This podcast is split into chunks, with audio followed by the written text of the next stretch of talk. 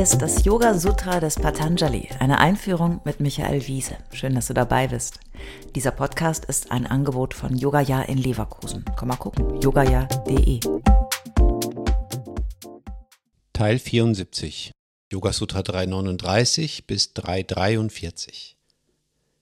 Wir nähern uns langsam dem Ende des dritten Kapitels des Yoga Sutra des Patanjali. Vibhuti-Pada über die besonderen Ergebnisse, die Menschen zuteil werden, die sich bedingungslos auf den Yoga-Weg begeben, beständig und gelassen üben und so Schritt für Schritt die Ich-Identifizierung überwinden und das Tor zur inneren Freiheit aufstoßen. Manchen Menschen ist das gegeben. Manche müssen sich anstrengen und die allermeisten noch mehr als das. Patanjali macht uns nichts vor.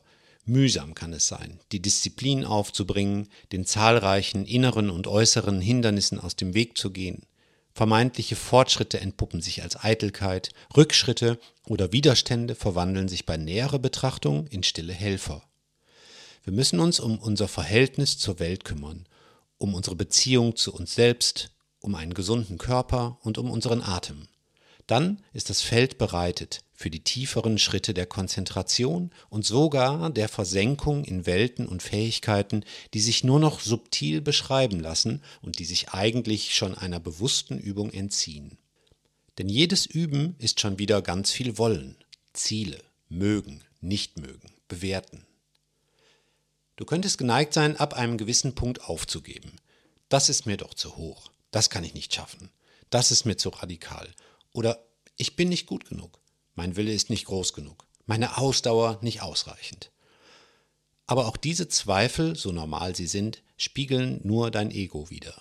Es ist nicht wichtig, dich selbst und schon gar nicht die anderen auf ihrem Weg zu beurteilen. Es gibt auch keinen Richter oder keine Richterin, die ein Urteil über dich fällen. Damit ist man irgendwie auch allein. Das ist so. Weil wir aber nicht allein sein wollen, weil wir Aufmerksamkeit und Liebe und Lob brauchen, verbinden wir uns mit Menschen, die uns das geben. Das ist okay. Aber in Wahrheit auch nebensächlich. Auch wenn wir heute schöne Yoga-Gemeinschaften in den Studios bilden, auf Yoga-Festivals und Retreats die Community suchen und finden, dann ist das nicht der eigentliche Aspekt des Yoga-Wegs. Der Yoga-Weg ist ein Weg des Rückzugs, eine Diät für den Geist. Auch das Ashram ist schließlich eben nicht ein Ort der Ablenkung, sondern lediglich einer, an dem die Rahmenbedingungen möglichst optimal sind, um sich zurückzuziehen. Ja, es gibt den Meister oder die Meisterin, die dich begleiten mag oder auch nicht. Bei Patanjali übrigens gibt es diese Instanz mit keinem einzigen Wort. Und solltest du dereinst die Erleuchtung erlangen, wird es womöglich keiner erfahren. Denn warum solltest du dann noch willens oder in der Lage sein, davon anderen zu berichten? Warum erzähle ich dir das?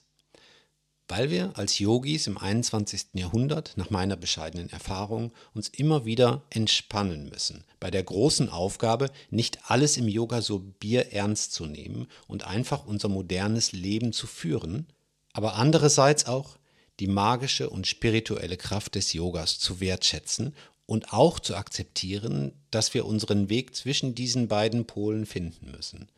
Nichts ist nerviger als verspannte und über ehrgeizige Yogis. Also relax and enjoy. So, nun kommen wir zu den heutigen Sutras, die aber irgendwie in ihrer skurrilen und paranormalen Art für sich stehen, sodass ich sie gar nicht mehr groß einordnen und kommentieren möchte, außer mit Relax and Enjoy. Yoga Sutra 339 Udana Jayat Jalapanka Kantakadish Vasanga Utkrantischa durch Kontrolle über den aufsteigenden Atem entsteht Unberührbarkeit mit Wasser, Moor, Dornen und so weiter. Und der Yogi kann sich aus ihnen herauslösen.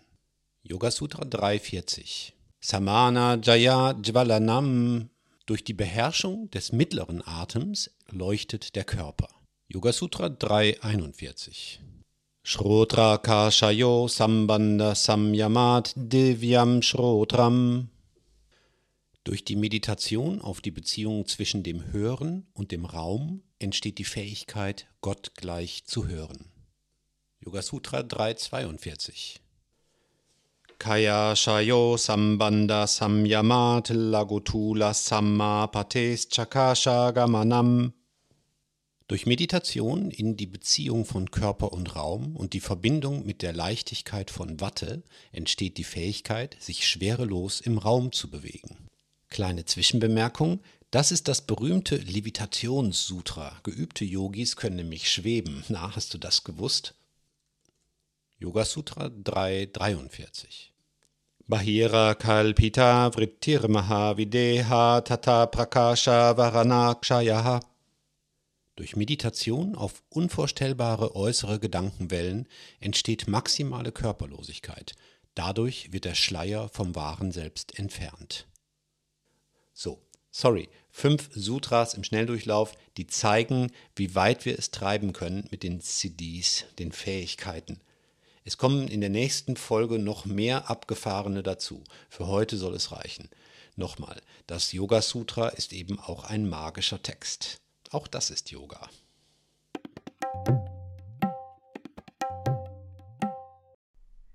Alle bisherigen Folgen kannst du jederzeit nachhören, auch wenn du jetzt erst eingestiegen bist.